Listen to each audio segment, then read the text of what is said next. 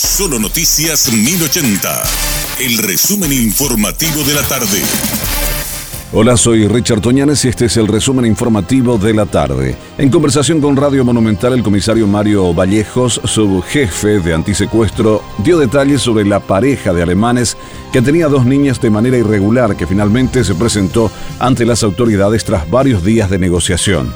El mismo expresó que el resultado fue gracias a una estrategia buscando que las niñas estén protegidas siempre. Nosotros como Policía Nacional en conjunto con el Ministerio Público estábamos también abocados a la búsqueda y localización de estas personas.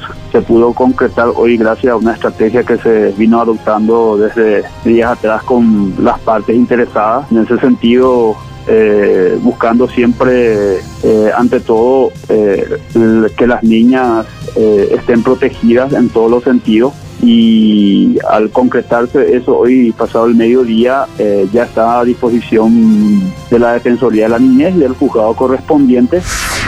A 12 años de prisión fue condenado un catequista tras ser hallado culpable del hecho punible de abuso sexual en niños. El hecho ocurrió el 14 de agosto de 2019 en Ciudad del Este. De acuerdo a los informes, el ahora sentenciado es Catalino Medina Resquín, de 37 años, quien permaneció prófugo por varios meses hasta que la policía lo puso a disposición y se formalizó el proceso penal en su contra. La fiscal Julia González habría solicitado 15 años de prisión para el procesado.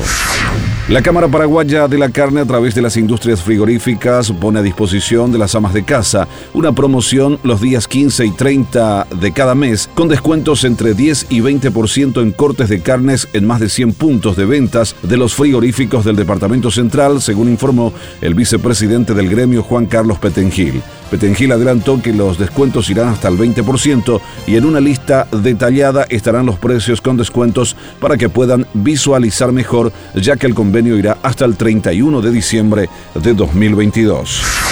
La Asociación de Médicos del Instituto de Previsión Social denunció que unos 300 funcionarios de la empresa Potí, que realizan la limpieza del Hospital Central del IPS, llevan varios meses sin percibir salario. Es un problema de siempre sin resolver y parecería que la Asociación Médica no tiene nada que ver con esta cuestión. Cualquiera diría, pero por supuesto que tiene que ver por muchos motivos. Esto es el resultado de los groseros negociados que denunciamos relacionados a la limpieza y guardias de seguridad, indicó el doctor Edilberto Rivarola, presidente de la OSO de Médicos del IPS.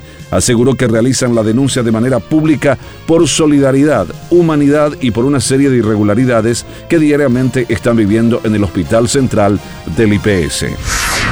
Ante el anuncio de la Dirección de Meteorología del descenso de temperatura que se daría en estos días, el Ministerio de Salud insta a preparar el abrigo y reforzar las medidas de prevención ante estos cambios. Recuerdan que las bajas temperaturas y el ambiente húmedo favorecen a la aparición de enfermedades que afectan las vías respiratorias, sobre todo en personas alérgicas que pueden llegar a complicarse si no se toman las medidas correspondientes. Mencionaron que es importante recordar que los más vulnerables a las bajas temperaturas son los niños y los adultos mayores, por lo tanto, están más expuestos a contraer enfermedades respiratorias. Estos necesitan un abrigo adicional para mantener la temperatura corporal.